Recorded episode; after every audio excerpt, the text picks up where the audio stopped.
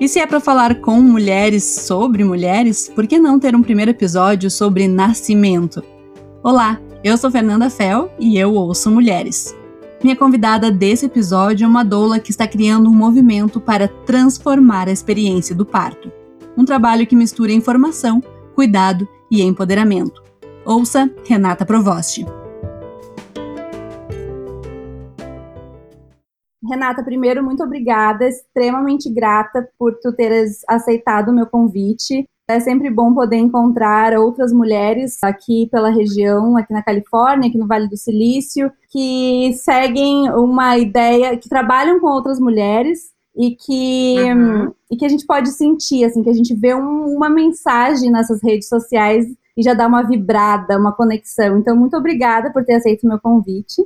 E eu queria Obrigada que tu te apresentasse. Eu não gosto de apresentar as pessoas. Eu acho que a gente tem as nossas palavras-chave que a gente gosta de usar, que fazem sentido com o nosso propósito, com o nosso trabalho. Então eu queria que tu me contasse um pouquinho de quem é a Renata e como que tu começou nessa jornada. Claro. Então, obrigada a vocês. Me senti super honrada e pelo pouquinho que a gente conversou, dá para ver que é, a gente tem o mesmo foco ou uma certa variação do mesmo foco. Então, eu me sinto super honrada de estar aqui conversando contigo.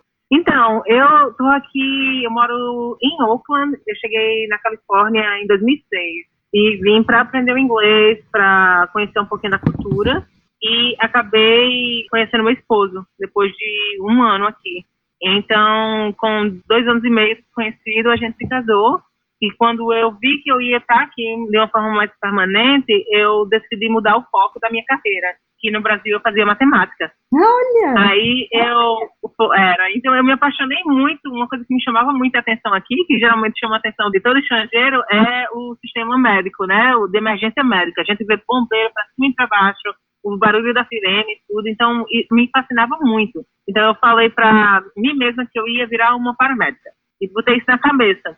Então depois de quanto tempo? Acho que depois de uns quatro, três anos de casada, é, então eu já estava aqui há uns cinco anos, é, uns quatro, cinco anos, eu decidi entrar na carreira de virar paramédica. Então eu fiz todo o treinamento, me tornei uma é, técnica de emergência, que chama aqui, né? E nessa vida eu ouvi falar de duas. E eu, o que é uma dula? Então, alguém me explicou, no Brasil se chama doula, né? Aqui a gente chama dula.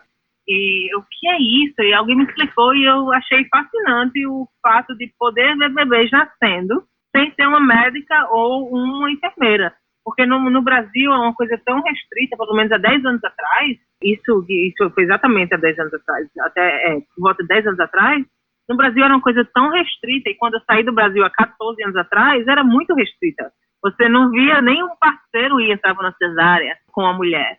Então, isso me fascinou. Aí eu fiz, ah, vou fazer esse treinamento. Não sabia nem, nem tinha, só me foquei na parte de bebê nascendo. bebê nascendo, como nos filmes, era o que eu queria. Mudei isso na minha cabeça, vou ser uma dula. Fiz o treinamento, quando estou no treinamento, eu, ah, tem mais do que ver só o bebê nascendo nisso, mas estou aqui, né, parece uma coisa interessante. Mas a ideia de parto, de trabalho de parto, era muito abstrato. Era muito abstrato, porque eu nunca vi, a gente só se baseia nos filmes. E, ah, minha bolsa estourou. Ainda era muito abstrato, eu achando que tinha entendido, que tinha, que tinha absorvido tudo, e, é, de uma forma concreta. Aí me enlouqueci para botar em, porque soava tudo tão maravilhoso, essa ideia de a irmandade, né, da comunidade de mulheres juntas, isso tudo foi muito fascinante para mim. Eu saí daquele treinamento com uma visão diferente de muitas coisas, mas ainda de uma forma muito abstrata. Daí eu não podia ver uma pessoa grávida na rua. Que eu, eita, você tá de quantos meses? É, você sabe o que é uma dula? E como todas nós sabemos, isso não é normal aqui. Sim. Se sim. aproximar de um estranho, principalmente grávida, e começar a fazer muitas perguntas. Então, depois de receber muitos olhares, eu me toquei que não era o que eu devia estar fazendo. Então, eu comecei a me controlar. Eu não vou mais falar com ninguém grávida. E me controlava no supermercado, nos parques, na caminhada, me controlava. E um dia uma mulher se aproximou de mim, grávida, empurrando o bebezinho dela no, no balanço e me falou que ela estava. É, começou a conversar comigo, dizendo que ela era de fora, que era do Egito, e que vai estar para ter o bebê dela. E eu caladinha, Renata, você se prometeu não falar de bula para ninguém. Eu caladinha, né? E ela começou a conversar. Eu perguntei do filhinho dela, quantos eles têm, essas conversinhas todas. Aí ela falou: é, a gente está um pouco estressado porque não tem família aqui, não tem com quem deixar ele. Aí eu, você sabe o que é uma dula? eu já ouvi falar de dula. Aí não me aguentei, comecei a conversar com ela. A gente se deu bem, ela fez, ai, seria ótimo eu ter ajuda, porque minha esposa ficar com meu filhinho e tal. Daí foi o meu primeiro parto. E eu fui para aquele primeiro parto jurando que sabia tudo de parto. Uhum. Tinha aprendido tudo nos meus livros e tinha aprendido tudo com as mulheres com quem eu já tinha conversado. E foi uma, foi um mundo assim se abriu naquele primeiro parto. Foi super emocionante. Eu saí daquele parto sabendo que eu, é, que eu ia fazer isso pro resto da minha vida. Que eu ainda podia virar uma paramédica, eu poderia ser o que fosse, mas que eu ia estar ajudando mulheres pro resto da minha vida, durante o trabalho de parto. Porque tudo que eu aprendi nos meus treinamentos, nos meus livros, saiu pela janela. Uhum. Não lembrei de nada, fiquei é, cega na hora. Mas eu estava sozinha com ela, não tinha parceiro com ela. Eu lembro que o hospital estava cheio, a gente ficou em triagem, praticamente o parto dela inteiro. E a gente só pegou um quarto porque ela estava parindo já, o bebê estava saindo. Então a gente passou o quê? Umas três horas naquele quarto de triagem. E quarto de triagem não é um quarto normal, é literalmente um cubículo. Então não Nossa. tinha outro foco. Era só me focando nela. Então eu inventei coisa para ajudar ela e ajudou. Estava ajudando. E viu que ela estava lidando muito melhor com as intensidades do trabalho de parto. Então foi uma coisa, aí foi que eu associei tudo ao que eu estava aprendendo, né? Mas foi muito daquela experiência. Para mim, a experiência é tudo. Não tem nada que a teoria cubra, que a experiência não vai abrir um outro e daí foi que eu saí, sabendo que ia fazer isso pro resto da minha vida. Então, isso fazem quase 11 anos, vai fazer 11 anos agora em novembro, que esse bebezinho nasceu. E pronto, estou aqui. Já fui para a escola de paramédicos, fiz tudo, vi que não era para mim. Já tive muitas jornadas, tive muitas jornadas. Já me apaixonei por ervas medicinais. Já, o que mais que eu fiz? Eu, já, eu achei que fiz tanta coisa. Fiz outros, vários outros cursos, mas tudo em relação à mulher. Então, quando alguém me pergunta qual é a minha paixão, se eu for sumarizar e não contar a minha história inteira, eu digo a mulher. Não nem ao parto, a mulher. Sim. Eu parto linda, minha definitivamente uma das minhas paixões, mas eu precisar escolher uma, é a mulher. Esse Sim. empoderamento que uma mulher pode trazer a outra, que vem com a informação, que vem com amor, que vem com com todo o pacote que se alguém, quando está conectado, traz, eu acho que isso, isso é muito.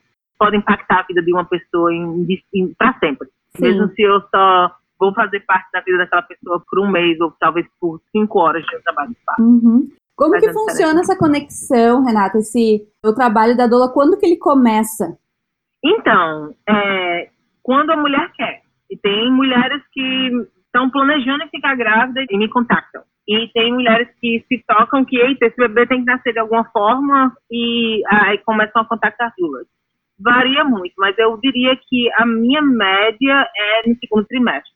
É, quando as mulheres estão no segundo trimestre, que elas estão começando a pensar mais no parto, tá, a barriga está aparecendo mais, a ideia do parto é mais uma realidade, e elas estão começando a se planejar, é aí que eu vejo que a maioria das minhas clientes me contratam.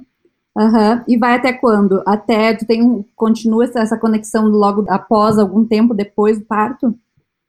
Isso. É, então, depende muito da dula. Uhum. É, depende como cada dula trabalha de forma diferente. Tem dulas que praticamente nem sequer veem as mulheres depois do parto. Tem dulas que só têm acesso à mulher durante o parto. Eu, o jeito que eu trabalho, eu dou uma ênfase muito grande à conexão pós-parto. Então, eu tento ver, uh, visitar as minhas mães, as minhas mulheres, por, é, por alguns meses depois do bebê nascer. Então, as chances são altíssimas que, pelo menos nos dois primeiros meses, nas oito semanas de vida daquele bebê, a gente vai estar em contato frequente, eu diria. Pelo menos por mensagem de texto, mas eu ainda vejo elas uh, umas duas, três vezes uhum. nesse período.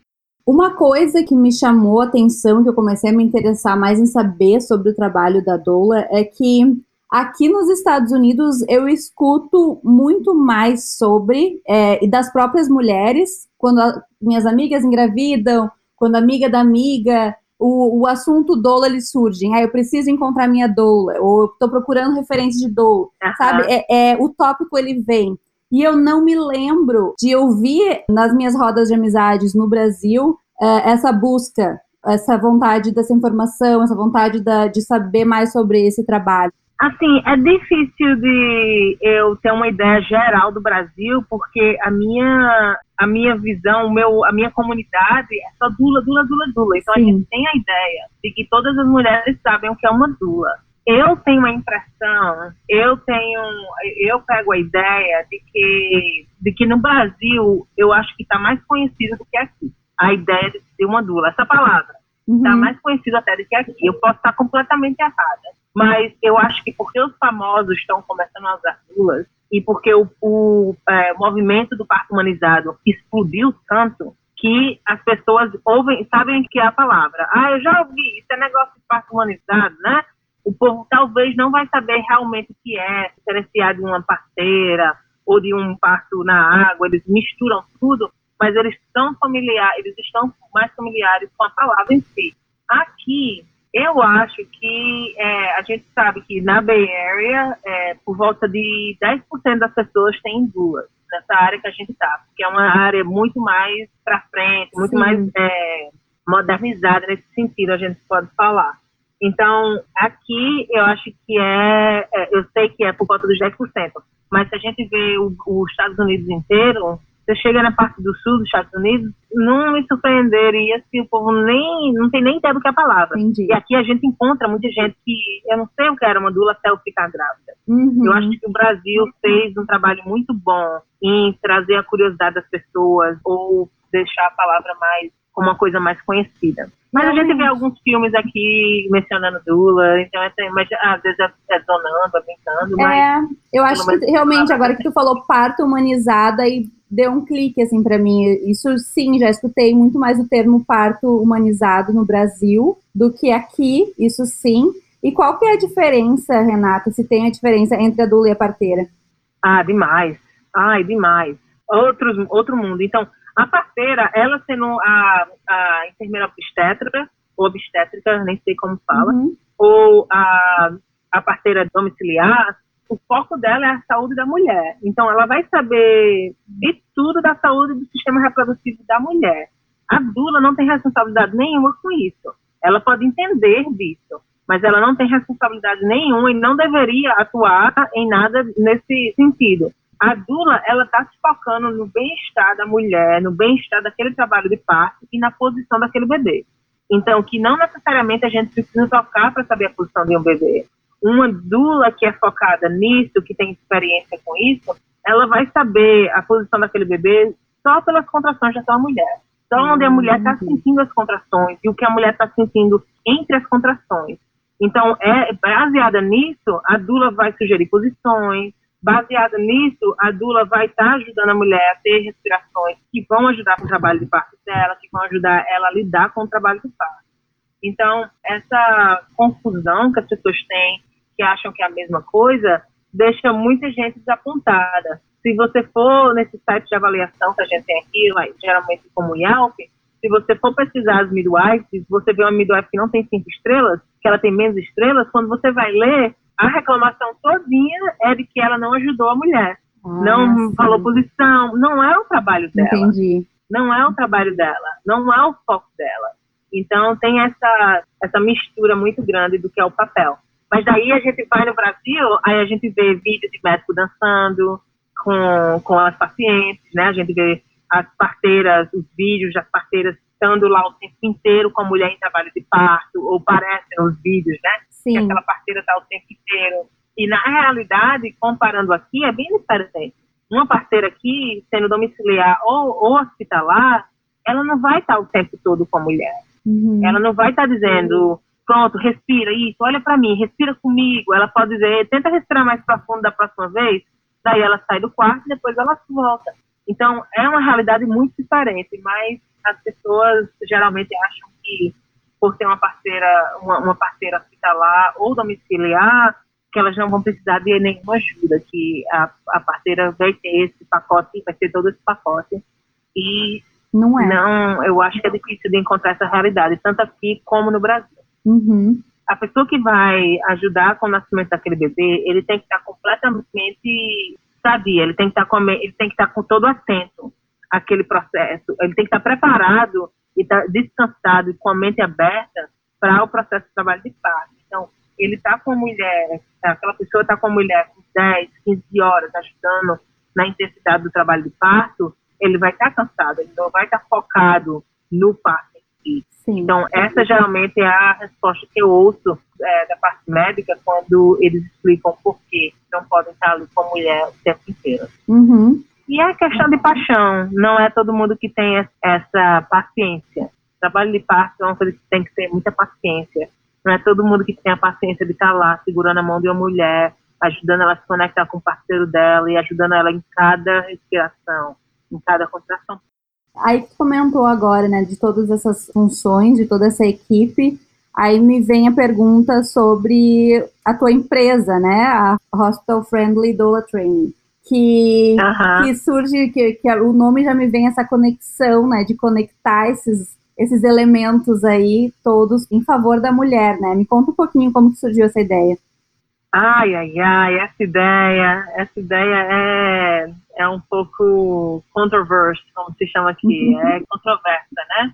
Porque a Dula, a ideia da Dula é que nós somos completamente contra o sistema hospitalar. Porque o sistema hospitalar está dizendo você tem que deitar para parir, você tem que fazer, botar uma IV, uma, uma, uma veia, você tem que tomar pitocina ou sorinho, como algumas chamam. Então, quando, quando a dula está lá, não, você pode levantar se você quiser. Se você quiser, você não precisa de um sorinho. Se você quiser, você pode parir de cócoras.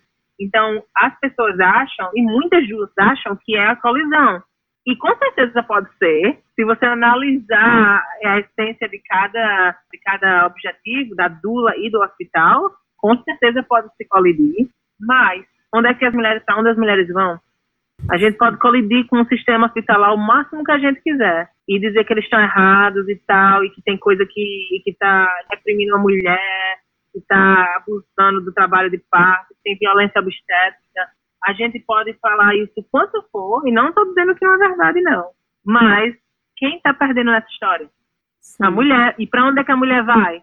Para o hospital. Então, como é que eu posso, com um jeitinho, fazer com que todo mundo trabalhe juntos e que a mulher saia ganhando nessa história? Foi daí que o Hospital Friendly Dula surgiu.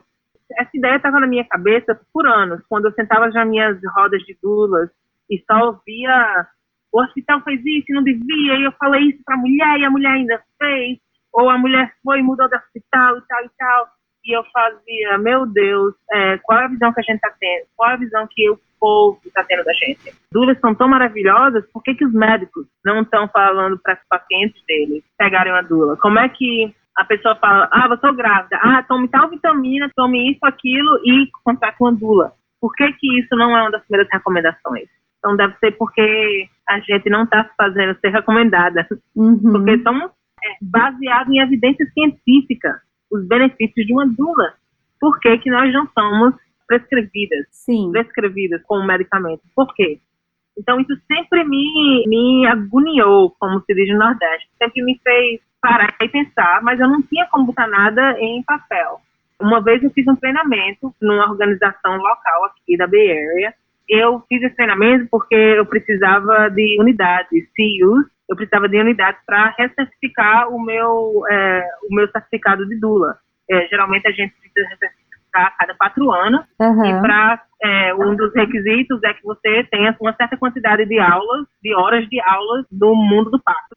Daí eu fui fazer esse treinamento, era o que estava por perto e era o mais rápido que eu podia fazer. E quando eu cheguei lá, eu não sabia que era um treinamento para dulas. Então eu já tinha o quê? Sete anos de experiência de parto, seis anos. Sim. E eu estava com pessoas que estavam fazendo treinamento de dulas. Era um módulo do treinamento delas. E eu sentei lá nesse treinamento porque eu só queria minhas aulas, né? E era um treinamento bom, o assunto era legal, era de posicionamento do bebê. E eu, é um assunto que me fascina. E eu fiquei lá, só que, claro que um assunto puxa o outro, e muitas das coisas que estavam sendo abordadas, que estavam sendo expostas a essas duas que nunca, nunca tinham ido para um parto, estavam colocando elas contra o, o, o parto hospitalar. Sim. O que eu entendo, eu entendo. E daí me trouxe muitas memórias de que essas mensagenzinhas ficaram na minha mente também quando eu fiz o meu treinamento. Eu estava preparada para chegar no hospital e defender a minha mulher defender a minha cliente, que não vai fazer isso com ela, não vai fazer aquilo com ela. E naquele meu primeiro passo, Eu aprendi tanto com minha enfermeira. Tudo que a enfermeira sugeria, eu pegava ideias delas, eu entendi, ela explicava tudo bem direitinho. Foi, eu aprendi muito com ela, por anos, eu aprendi muito, aprendo ainda, Sim. com minhas enfermeiras. Então, eu fui para esse treinamento e ouvindo tudo o que estava sendo passado para essas duas que nunca tinham ido para o campo. Aí, meu Deus, essas mulheres, essas meninas vão chegar com essas mulheres grávidas e vão ficar falando um monte de coisa do sistema hospitalar. Aí o que, é que vai acontecer? Essas mulheres vão chegar no hospital morrendo de medo de parir no hospital, uhum. que acontece muito no Brasil, né? uhum. né? Eu não quero ser cortada, eu não quero cristalé. Então, as mulheres vão ter terrorizadas para o hospital. Mas adivinha para onde elas ainda vão? Para o hospital. Elas só vão terrorizadas. E quem consegue parir bem com medo, vai contra todo. O corpo ainda pare. O corpo é tremendo. Ele ainda pare. Mas daí que a gente vê mulheres em trabalho de parto por me... muito por dias. Sim. É, precisando de, de oxitocina, de pitocina, de sorinho, todas essas ajudas que precisam dar, que as mulheres precisam hoje em dia para parir. Quando a gente já pariu por tantos, sei lá quantos anos, milhares de uhum. anos, e sempre aconteceu, e agora a gente acha, com o sistema médico existe por 100, 120 anos, e a gente acha que a gente só consegue parir com o sistema médico, e a alternativa que muitas duas acham é falar mal do sistema médico. Não estou dizendo que eles não merecem, mas eu não acho que essa é a alternativa. Sim. Eu acho que empoderar a mulher com informação é a chave. Uhum. Então, eu foi quando eu tive a ideia de vou fazer esse treinamento. Já estava no meu coração, mas eu queria um nome. Eu queria um nome chamativo, chocante e um nome especial. Foi daí que eu tive uma ideia de fazer Hospital Friendly Doula. E eu sabia que ia ter ataque. Eu sabia que ia ter ataque, principalmente da comunidade de doulas. Mas eu estava preparada. Eu estava preparada. Ainda é difícil ouvir os ataques, mas eu estava preparada. Porque eu sei que é a ideia é inovadora, só o nome em si é inovadora. Talvez o treinamento, a mensagem que eu estou passando, só 10% é inovadora, que é, resumindo, ei, seja amiga da sua médica e Sim. seja amiga, amiga da sua enfermeira, porque daí você vai conseguir muito mais para sua mulher, para sua mãe. A mensagem é simplesmente dessa e dá estratégias de como criar harmonia naquele ambiente, porque eu vi, eu vejo a diferença no meu business eu vejo a diferença no meu negócio. Uhum. Quando eu recebo ligações, Renata, doutora fulana, te deu meu número, te deu teu contato. E não é uma médica que eu me afiliei, ou uma médica que eu me dei muito bem com ela. São várias. Sim. Mulheres médicas que eu nem sequer lembro o nome. Médica tal te deu o nome. Então eu penso, então, essa harmonia que eu estou criando, no, que eu estou facilitando, nem criando, facilitando, que é simples, é só não falar mal do, do sistema médico. Uhum. É, ela já está ela tá criando um resultado, ela está criando frutos. Então, porque está fazendo que a médica veja, eita, essa dula não é, não está aqui pisando nos meus pés, ela não está aqui mandando, agindo é como uma médica. Sim. Então, é só essa mudança, é, eu afetei a vida daquela médica, afetei a vida daquela, daquela mulher que teve um parto mais harmonioso, que não achou que ela ia estava indo para a batalha, que ela estava indo parir o bebê dela. Então, essa é a essência dessa, desse treinamento, essa é a essência desse business. Eu sei que é a mensagem certa. Sim. Porque se eu estivesse falando mal de hospital e todo mundo tivesse, eita, não, não vou mais parir no hospital, aí eu diria, não, essa é, esse é o caminho. Mas não, todo mundo ainda está parindo no hospital. A gente sabe que aqui na Bay Area é 98, 99% Sim. das pessoas. E no Brasil, com certeza, com certeza, é muito, muito maior do que isso. Uhum. Porque é, a gente, nós como temos uma cultura de não fazer perguntas ao sistema médico, de, de não ter nenhuma informação, eles sabem de tudo. Sim, sim. É, é isso, isso, isso me incomoda muito, assim, quando... Imagina. Essa nossa falta, esse nosso desconforto em ter dúvidas, né? Esse nosso desconforto de achar que... É, ah, mas eu não posso questionar o doutor eu não posso questionar a doutora, se a doutora falou é regra. E aí a gente começa a ler, a gente começa a ver notícias, a gente. O primeiro lugar, né? Por, por que não? Né? A gente questiona todas as profissões, porque. E não estou questionando, eu estou com dúvidas, eu tô com. Eu quero saber sobre o meu. A gente está falando do meu corpo, né? Deveria ser normal eu poder fazer perguntas sobre algo relacionado ao meu próprio corpo.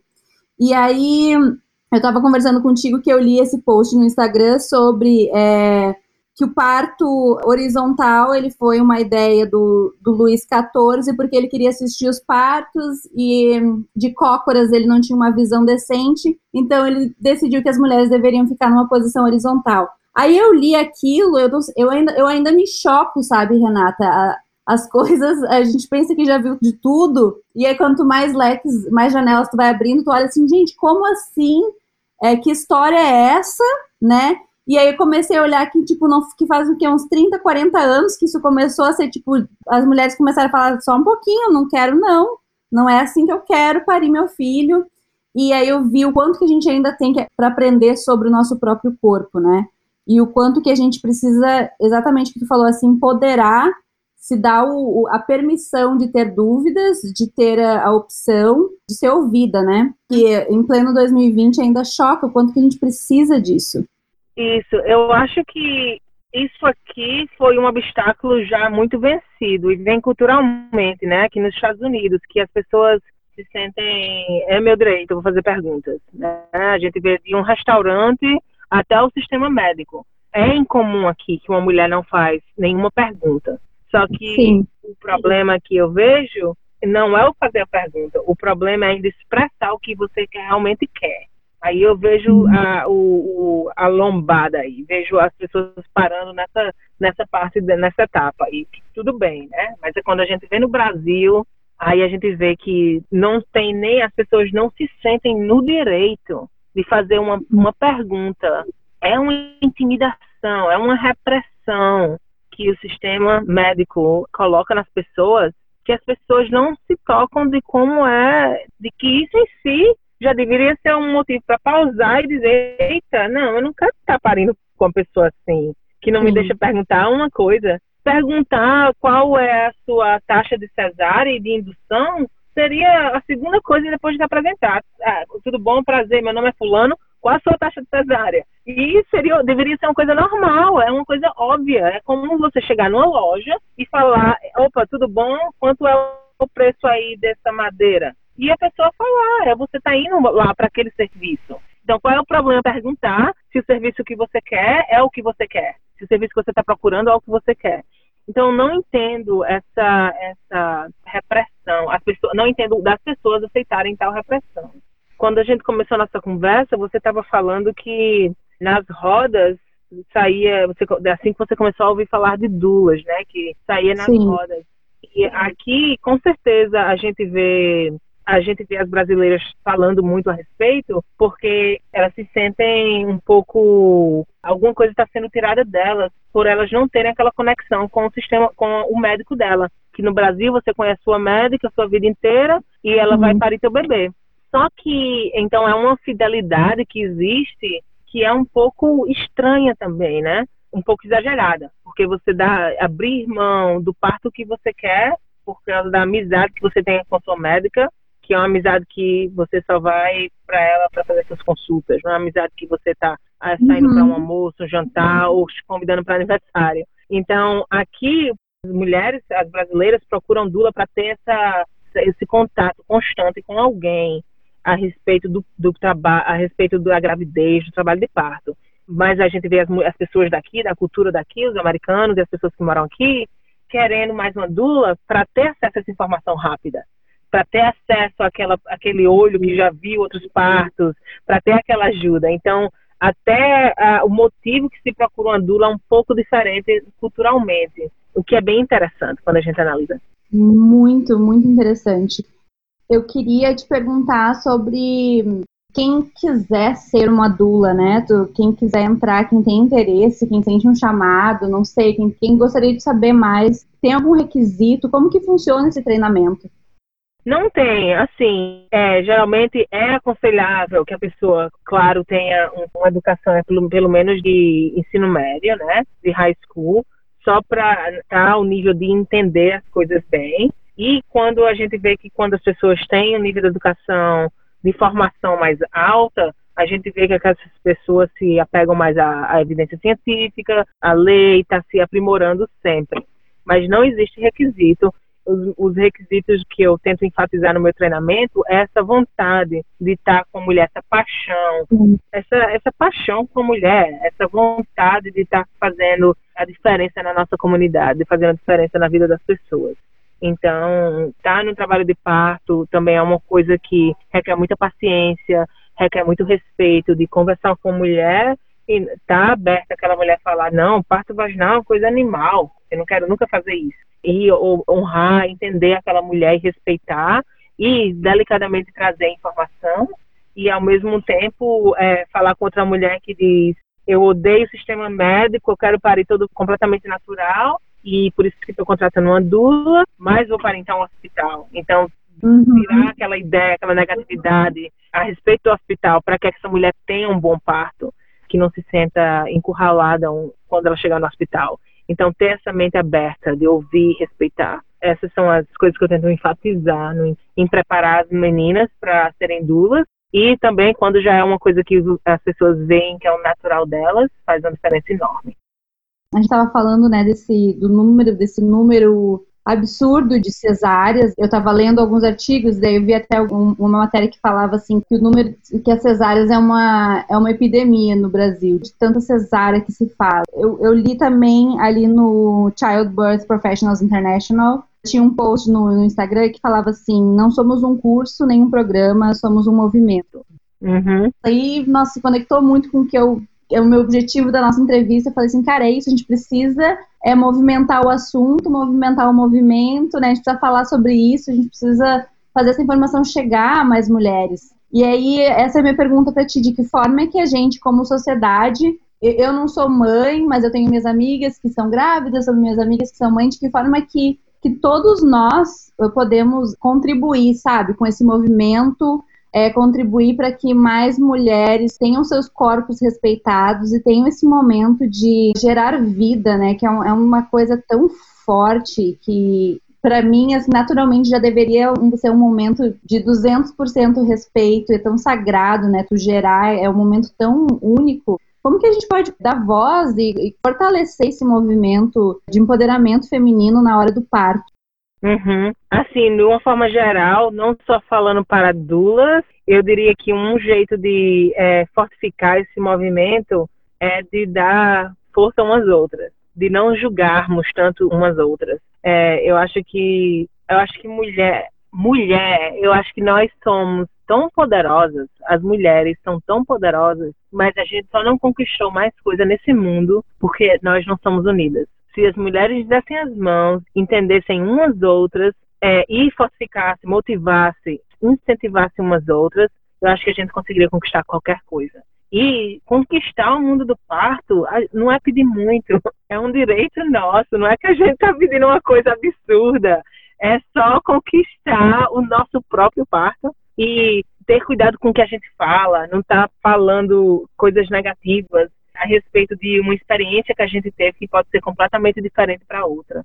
E para as duas, quando eu é, fico até nas mesmas linhas, mais ou menos nas mesmas palavras, como é que a dula pode ser um movimento de fazer a diferença na, na, no mundo do parto, é respeitar, é dar a voz à mulher, ouve a mulher, ouve a mulher, ajuda ela a se empoderar com suas próprias vozes, entender os seus próprios sentimentos, porque às vezes uma mulher é contra um parto, mas se você começar a ouvir a mulher e fazer perguntas, você vai ver que ela não é contra o parto, é, uma, é alguma coisa que está enraizada, é outra coisa uhum. que está refletindo nisso. Uma coisa que ela ouviu, uma coisa que ela ouviu Alguma a vida inteira quando ela estava crescendo, ou uma história de outra amiga, é a, a falta de acesso à informação. Então, quando a gente traz essa informação para a mulher, que não é de uma forma que está julgando ela, que é uma forma respeitosa, e de uma forma que você não está tentando influenciar a mulher a fazer o que você quer, mas influenciá-la ouvi-la,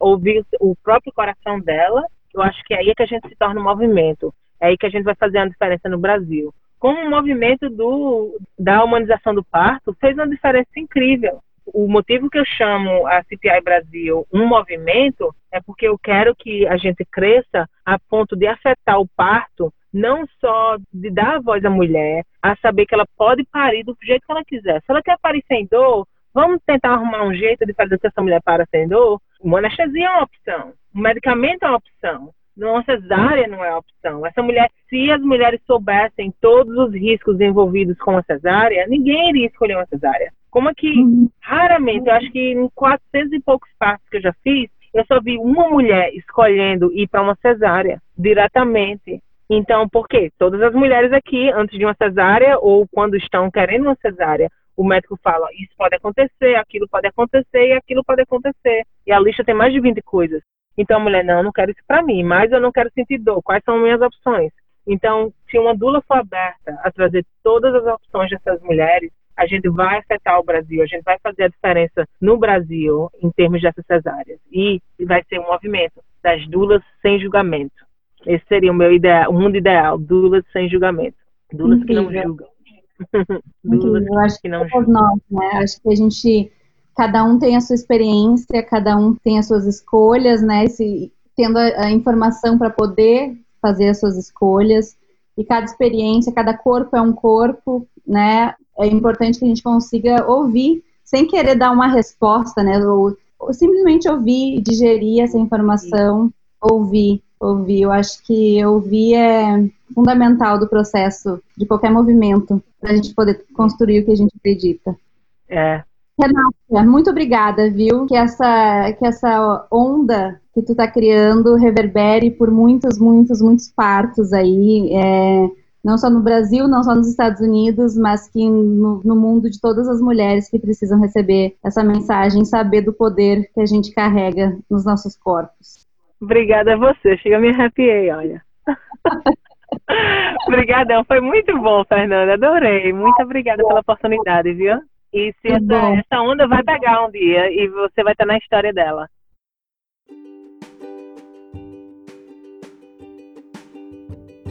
E esse foi o podcast Eu Ouço Mulheres. Você pode enviar dúvidas e sugestões para contato@fernandafel.com ou me chamar lá no Instagram no arroba fernanda.fel. Até mais!